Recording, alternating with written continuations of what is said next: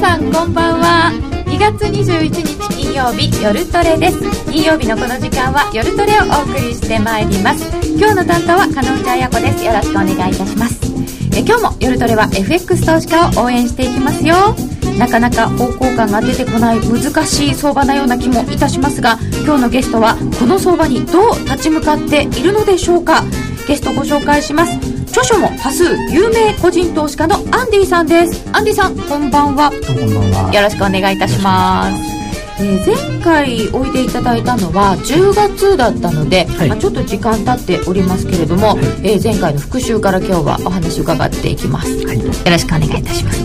前回はですね、はいあの巻物のような、んすごい長い手書きのチャートをお持ちいただいて、えーびっくりしたんですけど今日もそのチャートをお持ちいただいております、はいこのチャートあのアンディさん手書きチャートつけようよ委員 会ですよねそうですね。はいそんなお話もしながら、えー前回の復習と新しいアンディ手法について教えていただきます皆様ぜひ実践のご参考にしていただければと思いますそして FX 取引をもっと楽しむためのコーナーもありますツイッターで皆様のご意見ご質問随時受け付けておりますお答えしていただいてまいりますので皆様どうぞ質問もツイッターでお寄せください皆さんと一緒にトレード戦略を練りたいと思いますそれでは今夜も夜トレ進めてまいりましょうさてアンディさんをゲストにお迎えしました今夜の夜トレですがアンディさんには、えー、前回もこの手書きのチャートを元にして教えていただきました、えー、まずこのチャートから教えていただいてもう一回振り返ってみたいと思うんですけれども、はいえーアンディさんがお書きになっているのちょっと変わったチャートですよねそうですね。変わったというか、ちょっと時間が、時間設定がちょっと違いますね。うんうん、あの、ええ大体ニューヨークの終値が大事っておっしゃる方が多いんですけれど、はいアンディさんは東京時間だけを抜き出してチャートに書いていらっしゃる。そうですね。9時から17時までの、高値、安値、始まり値、終わり値、半値うんをつけてます。そうそう、その半値っていうのがまたちょっとうん。変わったところなんですけど、はい。半値がすごい重要。重要ですね。うん売買勢力分岐点。分岐点なんでうすねん。。分岐点。勢力がぶつかるそうですね。勢力がぶつかったりとか、そこで転換したりするってことですね。うーん節目になるってことね。半分のところがね、ちょうど。んはそれが本当にあの、売り買いしていると、ぴったり来るっていうのを、前回教えていただいたんですよ。い。不思議にピタピタ来るんですよね。来ますね。今日もちょうどこれ、あの、ロンドン、ニューヨークに入ったのは高値ですけど、ちょうどそこが今日の東京半値ですよね、これね。今日って、例えばじゃあ今日の話をちょっとはい伺いますけれども、 102.46。今日はですね、朝、うん。いえー今日の始まり値が、今日の始まり値は、えー、102.32。 102.32、うん、始まり値ね。で、終わり値が102.47。 102.47、終わりはうん東京5時です。はい。で、高値が102.60。 60、うん。で、半値が、あ、すみません、安値が102.31。 102.31。はで、そい。の高値と安値の半値、半分の値段が102.46。足して2で割って102.46。うん、46。これが、あ、今ちょうど102.46ぐそらいうだ。そう、だからその前でちょっと5分足で見ると、はい皆さんちょっと今5分足をちょっと出してもらいたいんですけども、2回叩かれてましたね、ここでね。髭が出て。ろえーこう、これ、夕方以降、この102.46まではドル戻すんだけど、うん。ここで叩かれてる。あ、じゃあ叩かれてこるこまた叩かれるのかなそうですね。ただ3回目なんでちょっとわかんないけどね。2回う目、んまあ大体タッチは1回、2回目までっていうことで。 ?3 度目の正直、今度はどうなるん三回目か。は抜けるかもしれない。わかんないですけどね。うーん。そういう節になるのが、東京時間の半値だ。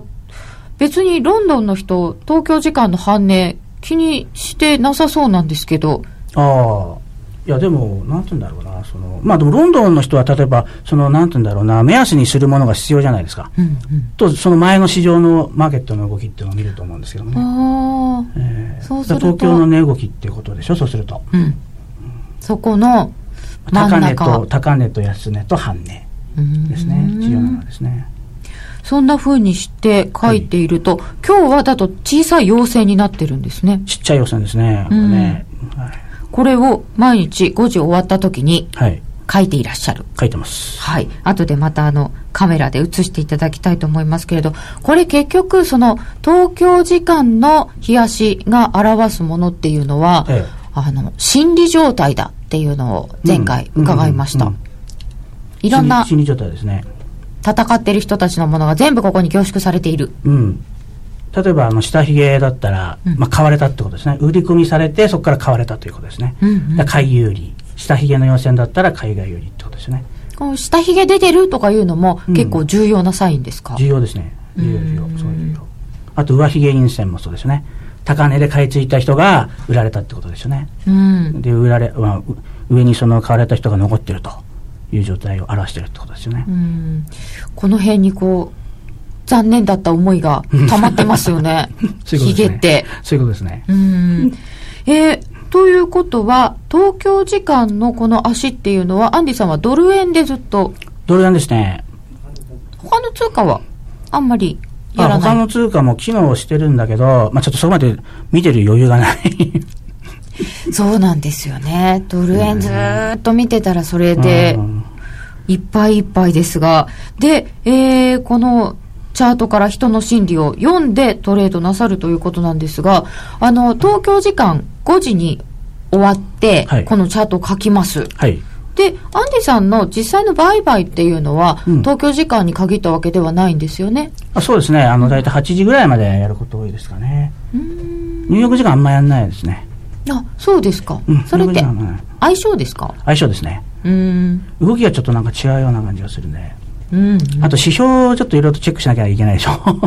途中でなんとか統計が出たりとそかうしそうてそ、うそうそうそう。だからあんまやらないですね、なんかね。荒れやすい。なんか時限爆弾が仕掛けられられてるような感じがして。 地雷が仕掛けられてるような感じがして。ってことは怖いからやらないです。と東京時間帯とかの方が動き緩やかですか緩やかですね。うーあのん全然緩やか。えでも小さく短い時間でトレードするんだったら、ええ緩やかな方がチャンス少なそうな気がするんですけどあただ僕は結構ヒゲをメインに見てるんで、なんかそのやっぱ東京時間のそのヒゲになるそのスピードと、そのニュニューヨーク時間のそのヒゲ、上ヒゲになるスピードって違うと思うんですよね。だからなんかちょっと感覚的にちょっとなんかいまいちちょっとダメな、つかめないっていうかな。ニューヨークの方がビューって、うんそうそうそう。そう早い早い、早いですね、なんかね。そしてそのヒゲなどをメインにして、えートレードされているということなんですけれどもその半値をどう生かすのかということも含めて、まあ、今もう2月も後半になってきたんですけれどもアンディさんこれまでずっとはあの、は半値であこれカメラ小型カメラ私が動かしていいらしい。 こ撮れれますかこれこう、こう、こうすると取れるすみません。あの、ラジオのお聞きの皆様は、申し訳ありません。何やってるんだかわかんなくて。あの、こんな感じで、映ってます。今映って、ああ、映ってる映ってる映ってる映ってるってびっくりしちゃいけない。こんな感じで、アンディさんチャートがあります。ここが直近のところ。これ前回もあの5月の高値から持ってきていただいたので、実はこんな感じで、ぐるっと巻物になってるんですよ。5月の高値からずーっと書いてあります。で、えっ、と、去年の相場からずっと見てくると、今年っていうのははい、ちょっと風合いが変わっていますか、ものすごい変わった。ものすごいうん、変わった。特に今月はもうほんと全然違う。今までちょっと見たこともないようなパターンですね、これね。あ、そうなんですうかん、、全然違う。えっ、と、それは具体的に言うと、まずどういう陰線がものすごい多いでしょ。あ、陰線多いですね。はい。あ大陽線は1本しかないんだよね、今月入ってから。あーこれがちょうど今月のあたりが映ってるんですけれど、これね、ここの大陽線。これ。これしかないもんね。あとはもう全部コマみたいな、トンボみたいなばっかでね、陽線でもね。あー10線以内だよね。久しぶりに、だからこの日、えっ、と、このうちだよね。えっ、と、17日に久しぶりに10線以上の陽線ができて、ここがちょっと大きいそうこれが陽線これにがちょなっとり10ま線以上しの陽線た。初めてだよね。で、ここ、昨日、あの、18日ですか。え18、うんはいー久しぶりに大きいのができたってことね。うんあと全部陰線だよね、東京時間そは。ういう陰線多いですねうんしかも小さいコマのようなコマ陰みたいな線やつだったはんですね。いでこの2月の状況っていうのはアンディさんにとってはうん売買はしやすかったですか、ものすごいやりにくかったもん。ダメダメ、全然ダメ。 あそうですかとこう今までと何が違って売買しにくかったんですか窓がね、今月ないってから2回しか出ない。いやこれまではうん。窓が開いていた、開いてた。あの、東京時間だけ抜き出してこれチャートにするっていうことは、うんもう結構窓出ますよね。窓できますね。ロンドンとニューヨーク入ってないから、窓ができるのが当たり前って感じなんですけど、うんうんもう全然こう見てもわかるけど、窓が全然ないの。2回しかない。で、その窓が、ロンドンとかニューヨークの分の窓が開いて、はいその窓を売買の、こう、基準にされてたそういうこと、そういうこと。窓を使って売買していた。窓窓をを使って売買してる、うん窓を使って強弱を見てるってことですね。使って強弱を見るってどういうことですかああ、だから、その、なんて言うんだろうな、アイランドリバーサルってあるじゃないですか。アイランドリバーサル、えっ、と、うん離れ小島ができ離れ小る。島、離れ小島。だから例えば、あの、ここにこう、ろうそく足がこうあって、こう、ここにまたできるじゃないですか。 ちょっと待ってくださいこ。うアンディさん、どっかに書きましょうか。はい、大さん。あ、いいですか。ちょっと書きましょう、書きましょう。ペン。はい。せっかくあの、小型カメラがあるので、まあ、ちょっ買いとのパターンですけど、はいこうろうそく足ができて、こう切って。まあ、これが窓なわけですよね。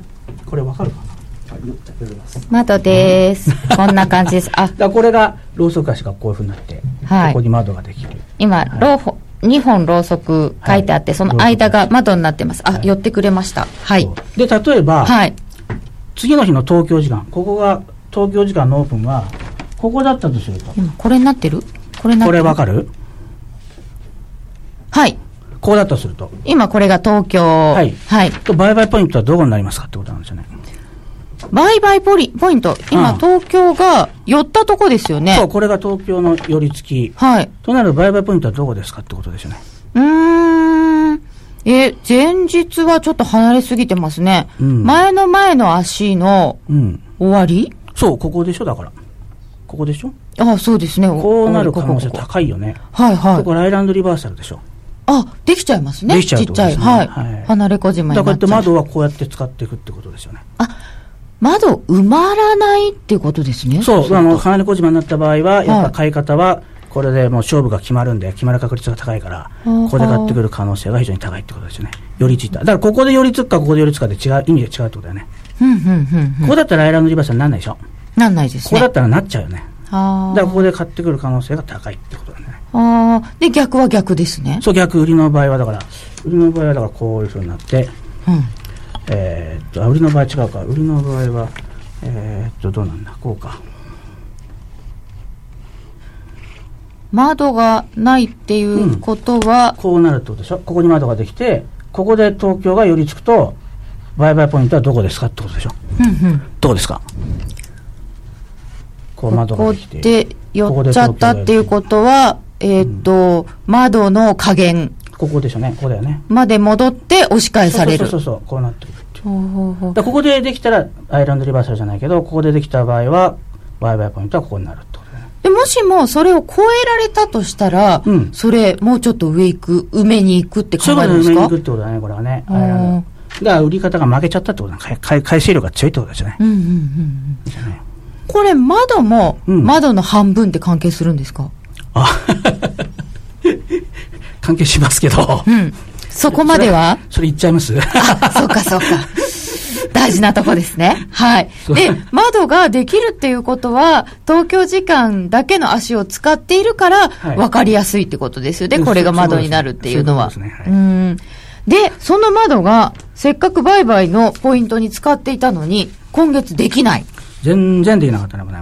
でちょっとあの、売買のポイントが分かんなかったってことですよね。もうわかんないっていうかね、ちょっとブレちゃうんだよね。ブレちゃう。ブレちゃう。まあ、今年、今、今、先週はね、結構あの、すった金で2回踏まされましたね。やられてしまいました やかられたね、すった金で2回踏まされた。へええ、それは今までの窓のような感じでやっていたからそう、まあの、まだっていうか、半値ですよね。うん半値と、まあ、半値で売買やってるんで、僕は、うんその半値がちょっとうまく機能しないで、その半値を中心にした値動きになってしまったってことなんだよね。だから、こう、半値で止まるはずなんだけど、その半値を中心にして動くから、こういう感じの値動きってことだよね。あ、上下上下と。そうそうそう。だから、ストップのとこをこう、ストップしたら終わって下がるみたいな、そんな感じなのね。ああ、うまいことなんかストップだけつけられてみたいそなうそう。そうそう、それが2回あってね。あーえ、それはだから2月の東京時間は動きが結局よくわかんなかったってことまあですでよねも、ちょっと、それをね、ちょっと、ずっと今週の悔しくてね、はい。ずっと追求してたら面白いことが分かってね。あ、なんか、わかりましたわ川かりました作ね。わあ、かりましたね。なんかちょっとカメラ止まりました。ごめんなさい。あの、ツイッターでも、僕だけ、僕だけ止まった切れたっていただいてるんですけど、すいません。全部みたいです。ちょっとカメラ再調整します。お待ちください。えー、そうすると、まあ、あの、音声だけで今お伝えしているので、また後ほどカメラ戻ってからしっかりやりたいと思いますが、あの、この2週間ぐらい、アンディさんがすごい考えていらしたこと、うん見つかったことっていうのは、何が見つかったんですかああ、だから窓ができないときは、その半値、東京時間は半値が機能しなくなっちゃったね。うーん、窓ができないような状況は、半値もき機能しない。うん、半値機能しない。で、ロンドン、ニューヨーク時間になったら機能するってことなんだよね。あ、ロンドン、ニューヨークは東京の半値が機能する。機能するあ、さっきのやつですね。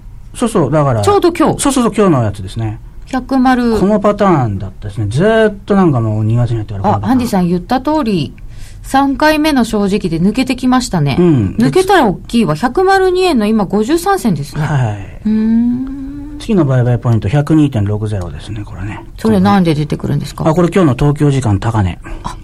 なるほど、なるほど。うん。で、この間の放送でちょっと同じこと言ったと思うんですけど、ちょっと今日も上髭の、これ陽線ですけど、上髭の陽線。で、この間の放送の時は、上髭の陰線でトンボみたいな話だったと思うんですよね。うーん。うん。で、看護師さんがちょっと、な、なちょっと目先高値出した感じありますかって言って話して。で、その高値をちょっと僕売りだって言ったんですよね。はい。で、これはちょっと今、ちょっと自宅で、あの、5分足にボリンジャーバンドのパラメータを200にして、ボリンジャーバンドをちょっとつけてもらいたいんですけど、そうするとね、2シグマがね、今日の高値になるんですよ。ボリンジャーバンド 200?200、200日移動平均線が真ん中ってこそうとそう、ですか221度平均差の真ん中で、森場200の2シグマがちょうど今日の東京時間の高値の102.60にあるね。えーあー、そうなんですね。そうそうそうそうそう。で、今日の東京時間もそこで一回売られてるんですね。うーん。そこでものすごい綺麗な上髭を出して売られてるってことですね。ということは、次もそこが高値になる可能性がある。うん、あるってことねうん。次の売買ポイントだと思いますよね。ははそうすると、今ちょっとドル円、ドル上昇してきてますけれども、えー102円の60銭台のところでちょっと、売りかもしれない。うん。うん、ということですね。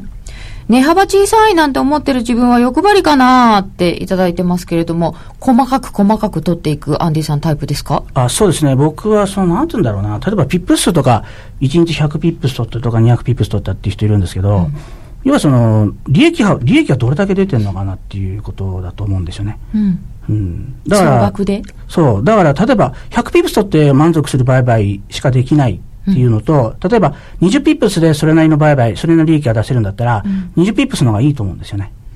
うん、あ安全だからですか、うん、例えば20ピップスで、例えば100ピップスで10万円の人と、例えば20ピップスで200万円の人もいるわけじゃないですか。ああ。投資金額によって。それロットが大きいってことですよね。今、ロットが大きいとか、それだけの売買技術があるっていうことなんです、それは。ああ、それ、それだけを、まあ、かけられるっていうことそう、それは、だけやってる、練習してる、普段から練習してるってことでしょあ、そういうことですか。その金額で練習してるってことでしょそれだけ取れるってことは。練習しないとできない。できないと思いますねうん。うんうんだから、だから考え方でやっぱり100ピップス取っていくのが安全か、20ピップス取っていくのが安全かっていうと、20ピップス取っていくのが安全だと思うんですけどね。うん。うーん。それは考え方ですけどもねうん。うんうん。あ、そうですね。うんあとは資金管理なんでしょそううそうね。そうそう。だからどうんれ、どういう、どういう金額でその人がどれだけ練習してるかってことなんで。練習ってでも、失敗もするわけじゃないですか。はい。そこで失敗しちゃうと、あの、結構立ち直れない傷を負ったりするのであー、数多く練習するってなかなか難しい。ああ、だから、なんて言うんだろうな。僕はだいたい損切り15銭以内なんですよね、大体ね。あ、結構狭いですね。しょうがないですね。だからもう先週は損切り貧乏だったっていうね。さすがのアンディさんも先週はうん厳しかっ先週たは。損切り貧乏だったよね。で、そのアンディさんが見つけたところで、うんえー、東京時間は半値が機能しない。はい。ロンドン時間になると半値が機能してくる。はいはい。で、えー、ということは、まあ5時から始めればいいんですね。そうですね。うんあ。の、17日から始める東京時間ハンネットレートっていう本でパンローリンからだ出したんですけど、 5時から始め る。 17時から始める。はいまあ、去年のブルベア大賞をいただいたんですけど、あ、そうなんですね、それ通りやってれば全然損してないで すね。だからえ、じゃあ、アンディさん自分で守ってなかったんですかいや、やっぱりその売買回数が少ないから、そうね、どうしてもやっぱ東京時間にやりたいなってのがあってね。そうそう、17時まで確定するまで待たなきゃいけないってのはね、ああ、その間もったいないですそうもそんうそねう。そうそう。で、ずーっと機能してたから、これね、今までね。去年とかはずーっと。ハンネが。そうで、今月になったらことごとく機能しなかったっていうね。で、今も、あの、東京時間の高値が次の節になるかもしれないっていうお話だったんですけれど、はい半値の他に東京時間の高値、安値ももちろん機能してくるわけですよね。してきますね。始まり値と終わり値も気がしますね。特に始まり値ね。 9時のうん。始まり値。始まり値。いや、あんまり意識したことないです。すごい、すごい関係ある。あ、そうですか。うんそこもやっぱり止まったりうんするポイント。ポイントですね。ポイントになりますね。じゃあその4本っていうのは絶対あの、意識しなきゃいけないので、アンディさんのチャートにもわざわざ数字で書いてあるんですね。そういうことですね。全部5本書いてます。うーん。高値、安値、始まり値、終わり値で、半値があるから5本になるんですね。五本ですね通常4本値って言いますけど、半値が加わって5本。 5本。 5本。で、えっ、と、この高値とか安値っていうのは、こう、一致することが多いそうなんですけど。あ一致すること多いですね。特にだから2月に入ってからこの窓ができないときはもうことごとく一致してて、これがまうあ、ーん。すごいですもん。で、前日のええ。高値が今日の安値になったりとそかでうそすう、か半値になったりとか。うーんこれ映ってる復活したしてない。 今ちょっとね、小型カメラが映らなくなっちゃったので、はい。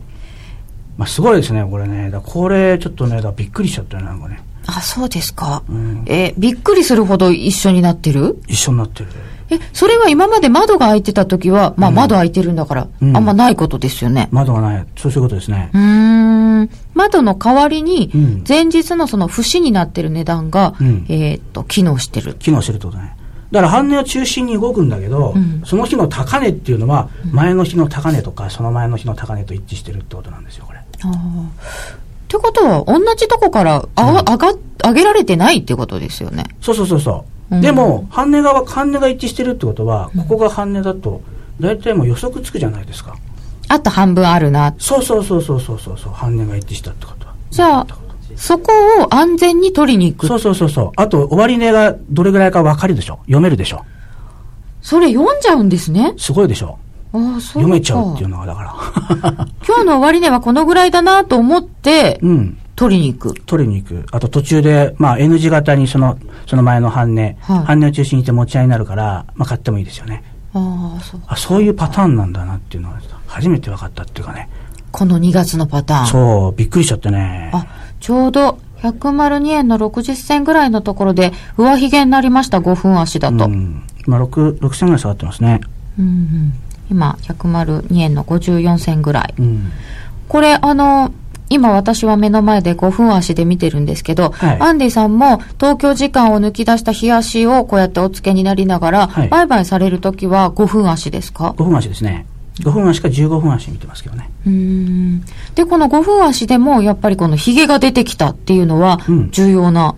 需要、ものすごい需要。うんものすごい需要。ここやっぱり上攻めて攻めきれなかったってことですよね。そういうことですね。今上髭意が出てるの。識されてるってことだもんね、ひげが出たってことだね、だからね。あ、意識したってことですか。はい。意識されてない方、ろうそくが尻尾で抜けてきちゃうんでね。あーじゃあこれが、えー、東京時間高値を意識した動き。うん。意識ちょうどだから今、ぴったしぐらいこれ。どれぐらいだったかな、こ102円の60銭ちょうどぐらいですれ。うね。ん、だから、そうですね。こういった。面白いでしょ面 白い。ここで止まっちゃうんだ。そうするとこれだって東になると、まあ、これ、東京時間足には入らないんですけど、まあ、こっちも足書くとすると、ヒゲになって出てくるんですもんね、1日で。うんロンドン時間で。で、そうすると、今度また落ちてくるじゃないですか。はい。と次の目処っていうのはまたその半値とかでまた戻ってくるんですかそうですね、半値で見ますね、目処はね。うんその半値半値で全て見るっていうふうに僕は見てるんで、で、今東京時間の高値で止まったってことは、半値の整数倍って動くって考えると、今日の東京半値でしょはい。高値の半分だから。うん、うん、うん。意味わかりますはい。はい。だから次は半値っていうふうに見るってことですね。半値の整数倍。に、はい2分の1個ずつこう、そうそうそうそうそう。区切っていくみたいな。そうそうパズルみたいにこうやってコマみたいに。ああ、その分ブロックだと思えばいいですかそういうね。ことそういうこと、ブロック。一個ずつこう、うんその分取っていくみたいな。半分半分で。えでもここまで、例えば今もうか2回試して3回目でちょっと東京時間の高値まで行きましたけど、うんこれ行かないケースもありますよね。あれがなきゃありますね。半値で叩かれてそのまま落ちるうん。それはどう違うんですかああ、だから、叩かれるときは1回目か2回目ぐらいでやっぱ落ちますよね。3回目まで来るっていうのはなんかある。多分なんか波動の関係だと思うんですけど、まあそれをその反値を中心にした E 計算値とかありますよね。あ、あります K のね。計算値とかね。はいそれになってきちゃうと思うんですよね。うんうんだから抜けてくる可能性が高くなるっていうことですよね。うーん2回目で抜けたら N 計算値ですよね。半値をこう上にした。同じ分だけこそううそうそう伸ばしてや N る。か E になるってことだもんね。こう、ここれで1回目で叩かないと N じゃないですか、こう来たら。えっ、と、上がって下がってまた上がる。そううそうそうで、これと同じだったら E 計算ね。んうん、波動の関係だと思うんですけど、まあ1回目で1回目狙った方がいいってことですね。ああ、うんそうなんですね。そうすると、今みたいな場合は、入るポイントとしては、どこが、えっ、と、エントリーのタイミングだったんですかあ60とそのボリンジャーバンドのプラス2シグマ。が、あ、そうか、売るタイミング。売るタイミングってことですね。今、どっちかっていうと、売り目線ですかああ、そうですね。売り目線ですね、僕はね。うーん。もう天井だと思ってるんで。ね、なんでですかん天井はちょっとその、これ見てもらえばちょっとわかるんですけど。実はですね、この長いチャートのところ に、大きなあの、よ、横線引いてあるんですけど、さっきからこれ気になってるんですけど、これ、大きな窓ですかマイランドリバーサルのお化けみたいなのができてる。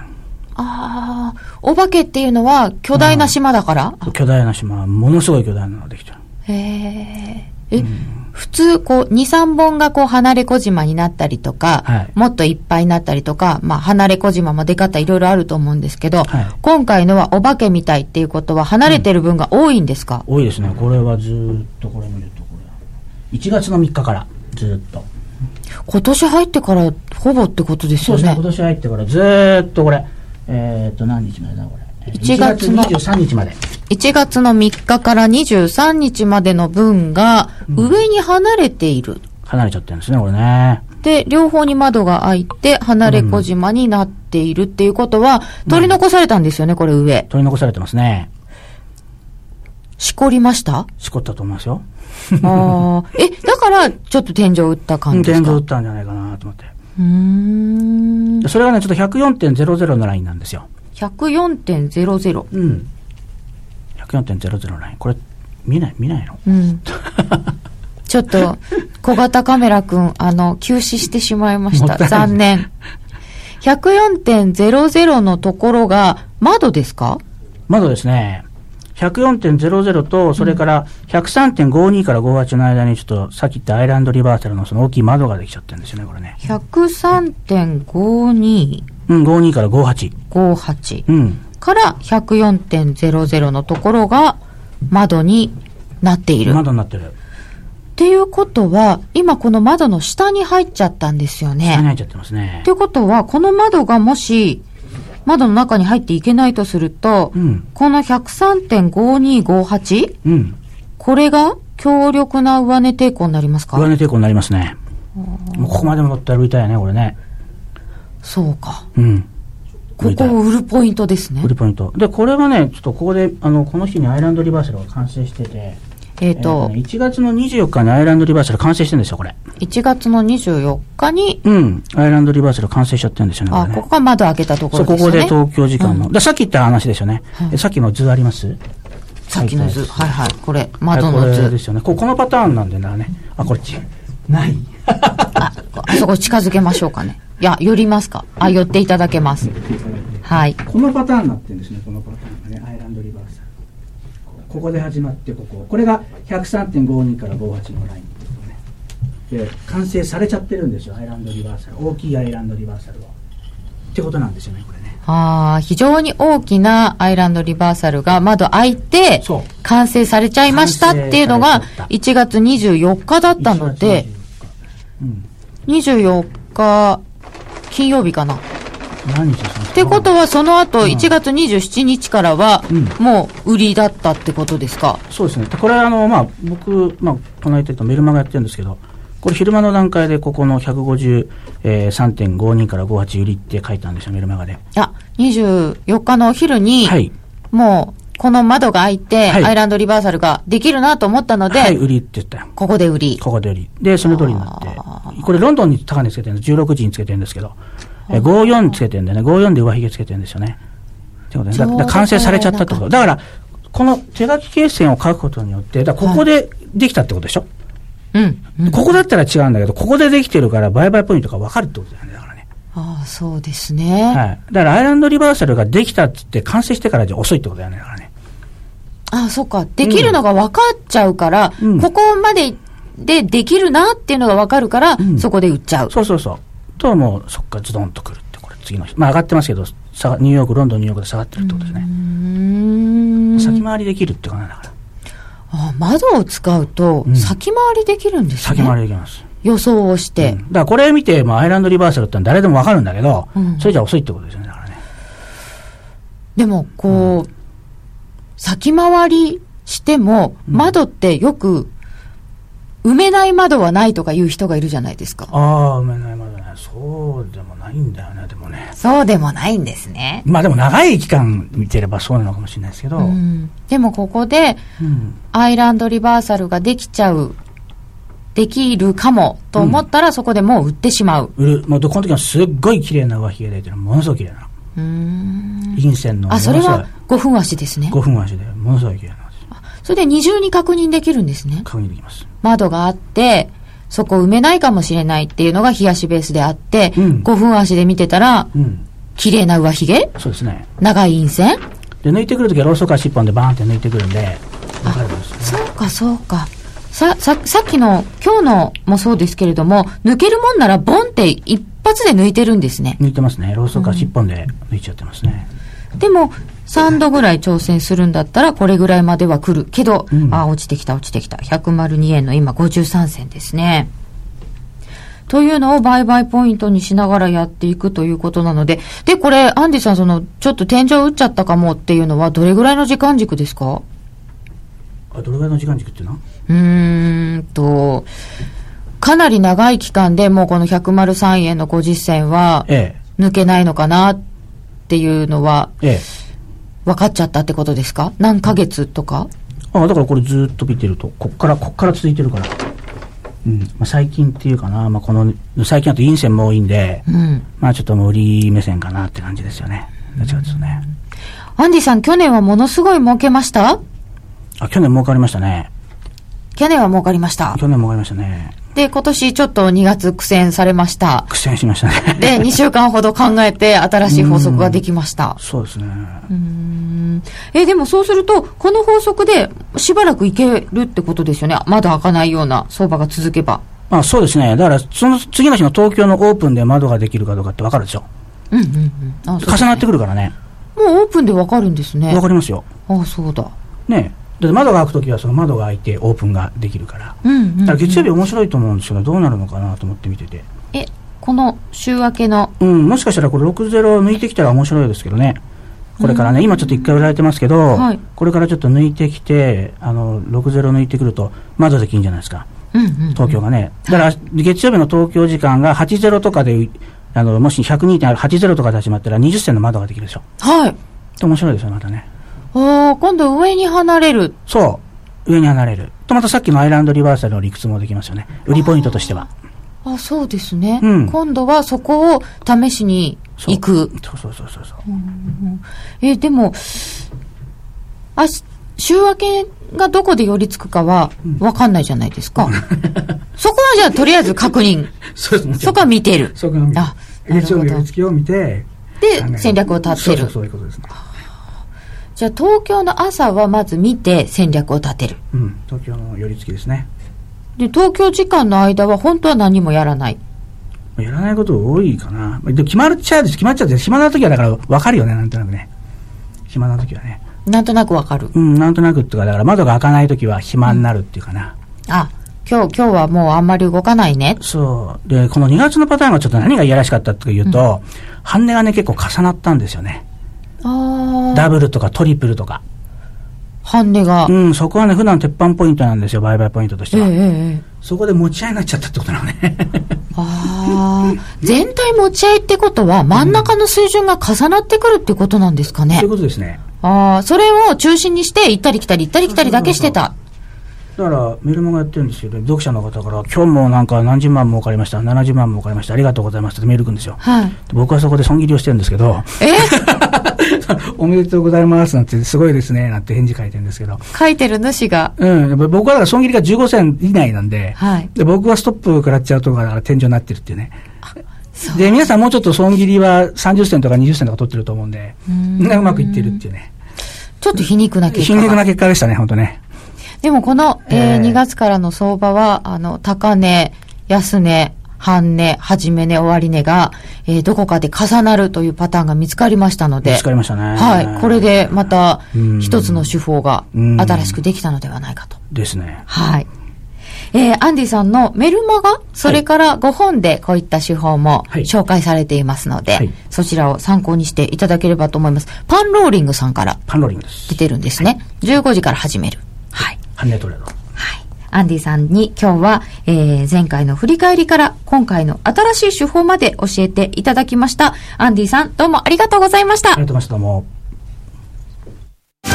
気になるレースが今すぐ聞けるラジオ日経のレース実況をナビダイヤルでお届けします開催日のレースはライブで3ヶ月前までのレースは録音でいつでも聞けます電話番号は0570-008460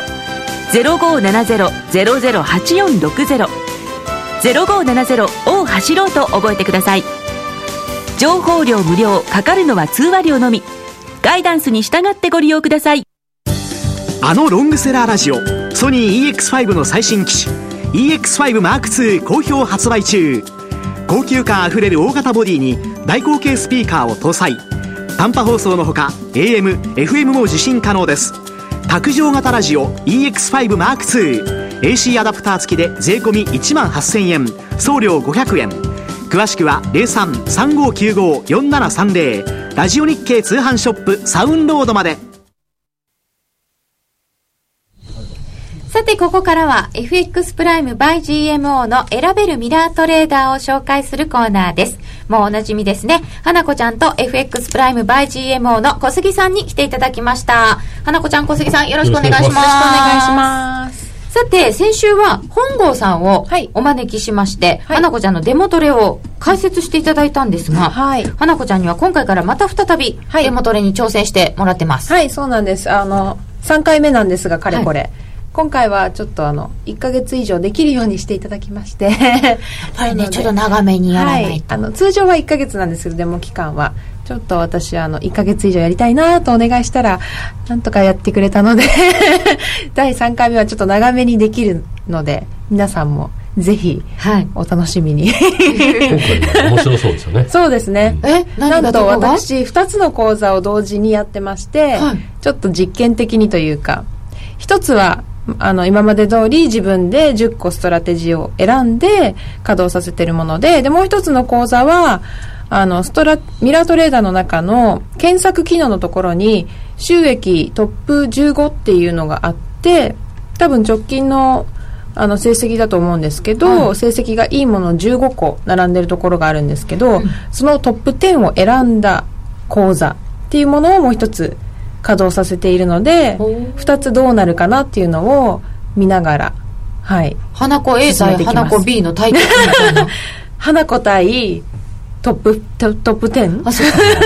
こっちが花子ちゃんですよね。はい、トップ10は全く私は見てないでただ上のものを10個選んだだけなので機械的にトップ10を選んでみました。はい、で、花子ちゃんセレクトはどういうセレクトしたんですか、はい、えーとですね、また前回に引き続き10個ストラテジー選んだんですが、えーと、ちょっと変わりました中身は。はい、あ、見れますか今。はい、今出てきました。えっ、と、同じものも、うーんと、サードブレインとか、前も入ってたんですが、結構中身変わったかなと思います。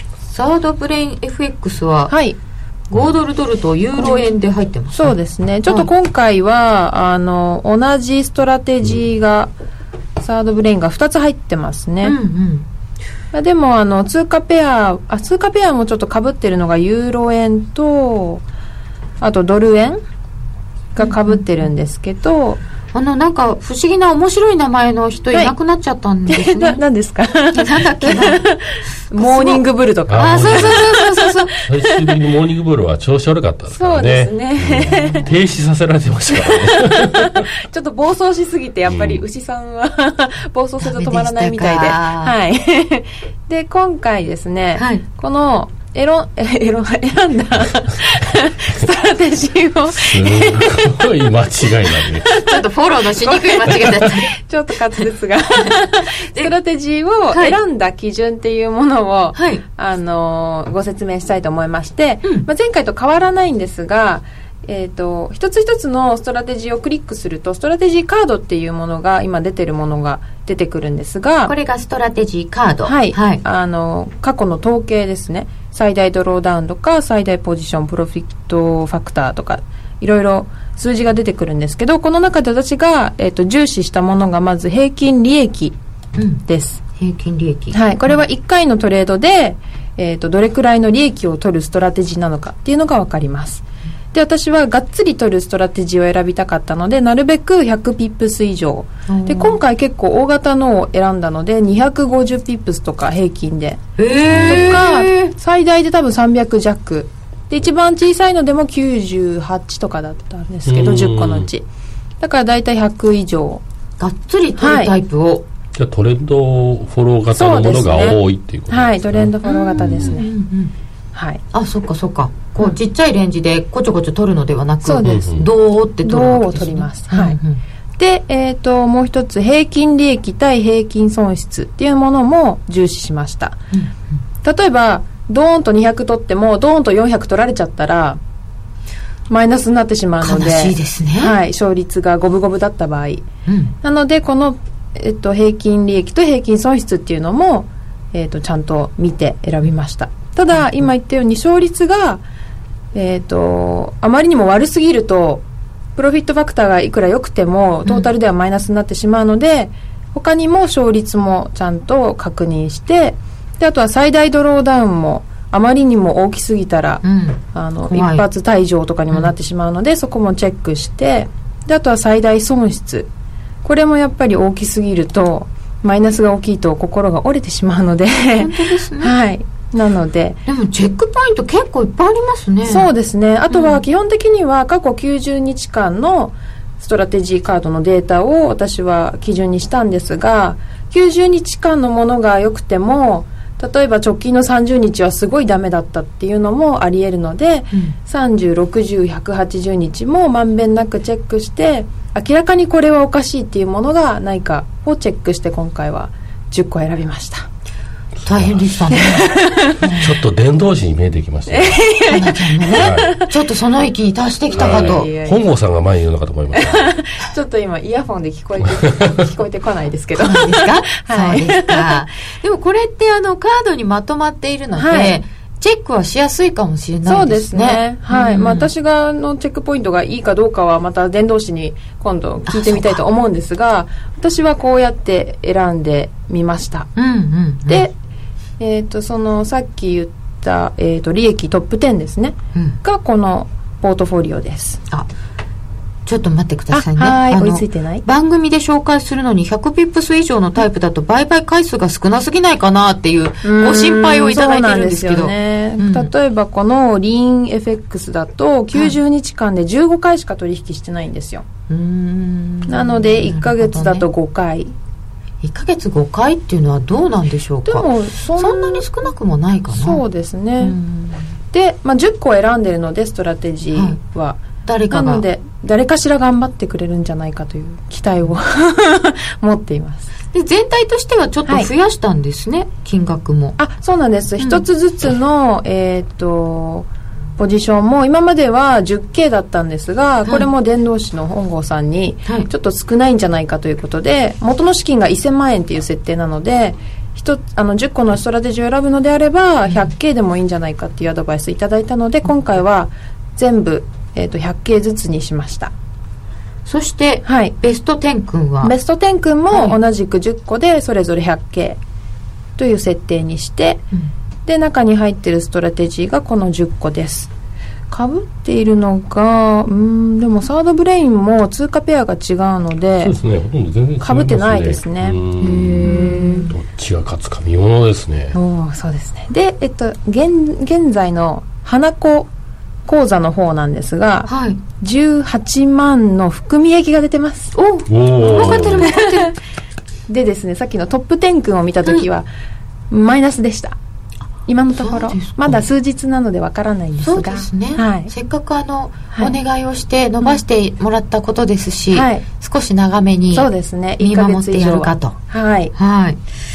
どうですか結構伝道師に近くな ってよく選べて。うんあの前回のストラテジー選択の説明よりも、はい今回はもっと細かく、なんか分析して、まあ、選択できているので、ちょっと楽しみかなと、はい私もん楽し楽しいです選ぶのがそうなってき ましたああ。強くなった花子ちゃん。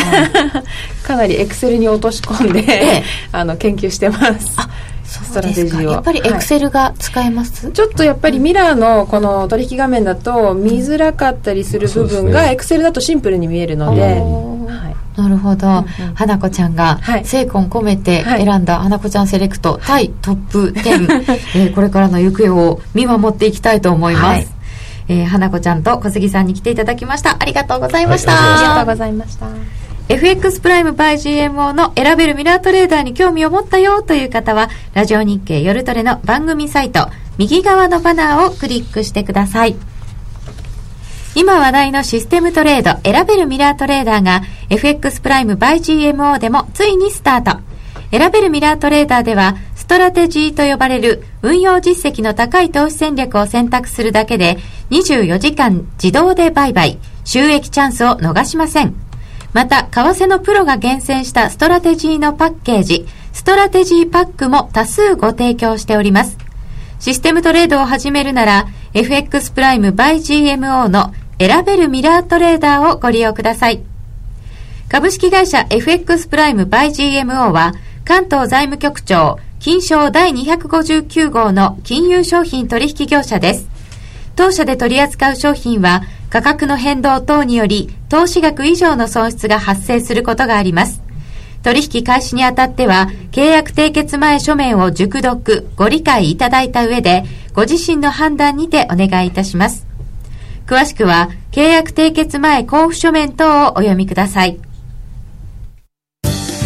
CD 金井さやかの90日で仕上げる TOEIC テストステップバイステップコーチング好評発売中500分にも及ぶ音声ファイルとボリュームたっぷりの PDF ファイルを1枚に収納しっかり確実にテストに向けた指導を受けることができますお値段は5250円送料500円お申し込みお問い合わせは03-3595-4730ラジオ日経通販ショップサウンロードまで競馬中継が聞ける、ラジオ日経のテレドームサービス。東日本の第一放送は、0180-99-3841、99-3841。西日本の第二放送は、0180-99-3842、99-3842。情報量無料、通話料だけでお聞きいただけます。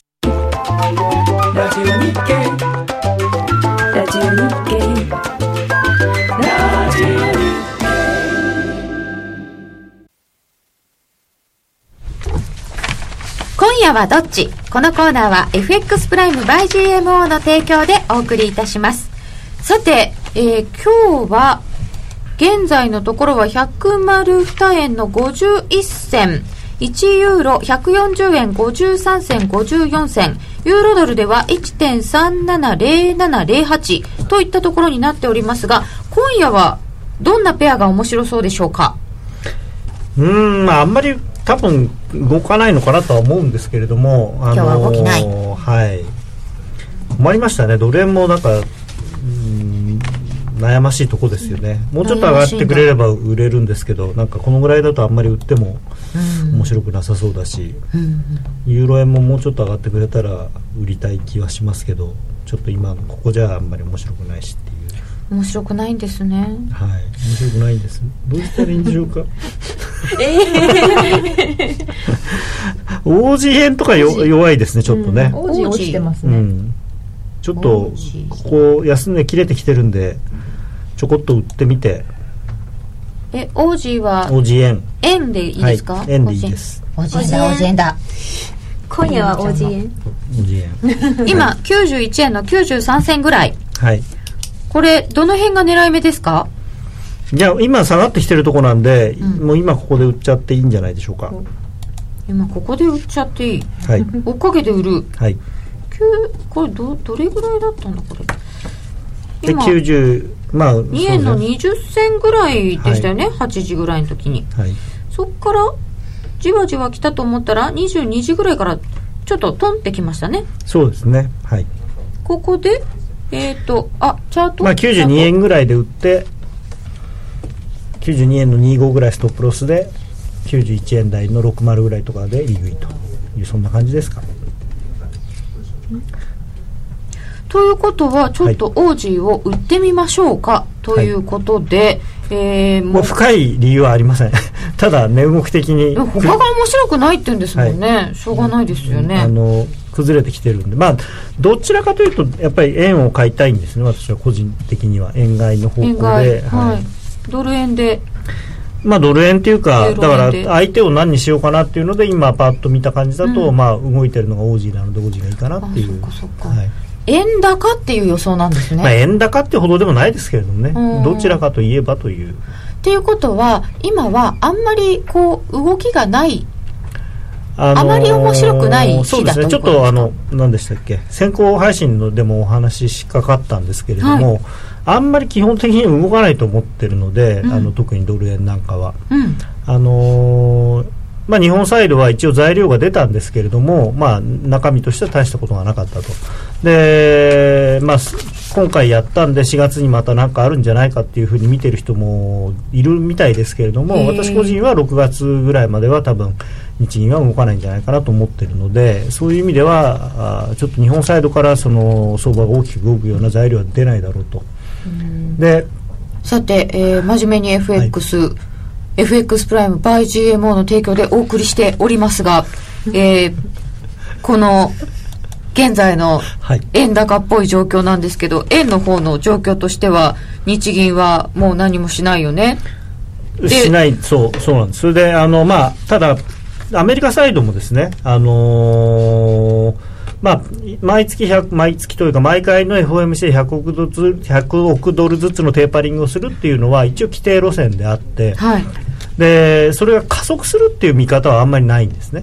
うんで、もしブレるとすれば、例えば、えー再来週の雇用統計が良くなくて、はいえーその他の経済指標も、まあ、最近ずっと弱いものが多いですけれども、うんあの弱いものが続いて、えーテーパリングが一時停止されるとかですね減速するっていう可能性の方があるので、ありますかその可能性。うん、やっぱ雇用統計3ヶ月今度また7万人とかだとあのかなり、まあ、実際にそうするかどうかは別にしてマーケットはそのテーパリングの休止を期待するんじゃないですかねあ。、前回でも期待しましたもんね。そうですねでもイエレンさんは割とそれについては、えー、粛々と言っちゃうよみたいな雰囲気だったような気もするんですけど、まあただあのーそのさ先行配信にちょっと申し上げたんですけど、あの中身をよくよく見るとあんまり天候要因でもないんですね。そうなんですよね建設とかそんなに悪くなかったですし、うんだからあのでいわゆるその天気が悪かったことによってえ就業できなかった人の数っていうのもあの数字あるんですけれども、うんちょっと今具体的な数字覚えてないですが